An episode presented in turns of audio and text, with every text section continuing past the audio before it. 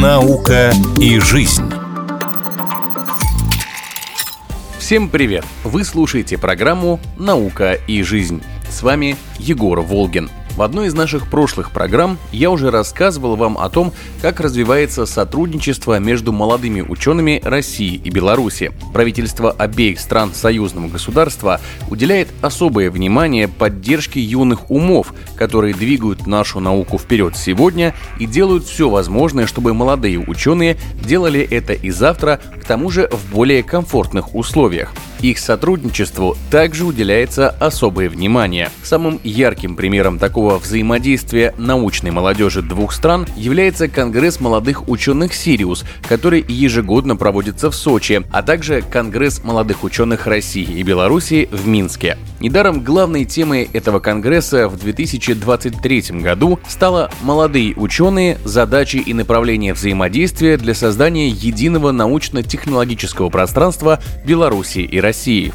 На этих мероприятиях регулярно встречаются юные умы союзного государства, чтобы обмениваться опытом и делать жизнь обеих стран лучше. Именно для этого и был подписан меморандум о сотрудничестве между Советом молодых ученых Национальной академии наук Беларуси и Советом молодых ученых Нижегородской области. Как рассказал председатель Совета молодых ученых Нижегородской области Александр Смыков, это очень важная веха в совместном решении проблем и задач, которые стоят перед обеими странами. Особенно важно, что у России и Беларуси одновременно и общее инфополе, но и разные темы исследований и наработок – у нас есть очень большое преимущество. Мы говорим с учеными Беларуси на одном языке, но все-таки живем в разных странах. И поэтому у нас есть очень много общего, но есть вещи, которые не находятся в одном информационном поле. И когда белорусские ученые делают какое-то новое открытие, спустя время оно может уже устояться, пройти апробацию и спустя время дойти до нас. То есть для нас это будет какая-то новая вещь, новая практика научная, новое знание, которое мы можем уже использовать в своей работе. Мы относительно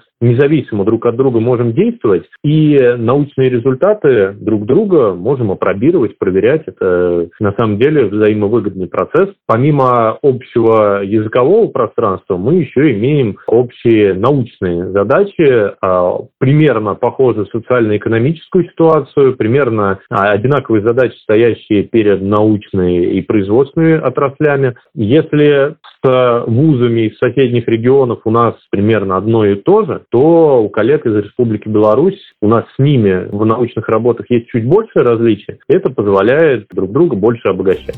При этом ученые занимаются не какими-то сложными научными изысканиями в области решения задач тысячелетия или исследования наночастиц.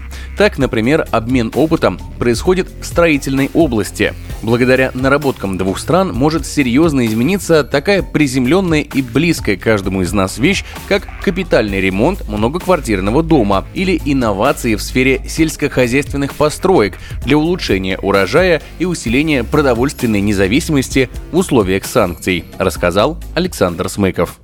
У нас на кафедре отопления и вентиляции в архитектурно-строительном университете Нижнего Новгорода идет активная работа, например, над а, оптимизацией процессов капитального ремонта многоквартирных жилых домов. Программа капитального ремонта, она характерная не только для Российской Федерации, но и для Республики Беларусь. Наши коллеги из а, Белорусского национального технологического университета интересовались нашими наработками, что для нас ценно, мы готовы делиться опытом. Если говорить о тех разработках, которые нас заинтересовали с белорусской стороны, ну, не секрет, что Беларусь э, очень славится своим развитым э, сельским хозяйством. И вот как раз научный интерес нашей кафедры лежит в плоскости системы обеспечения параметров микроклимата сельскохозяйственных зданий. Именно на этом поприще мы надеемся наше сотрудничество развивать. Возможно, наши наработки опробировать на белорусских сельскохозяйственных предприятиях. Конечно, в этом плане мы надеемся надеемся на помощь наших э, белорусских коллег из научной сферы.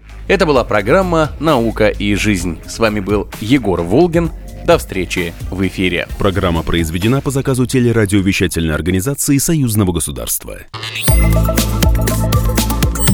«Наука и жизнь».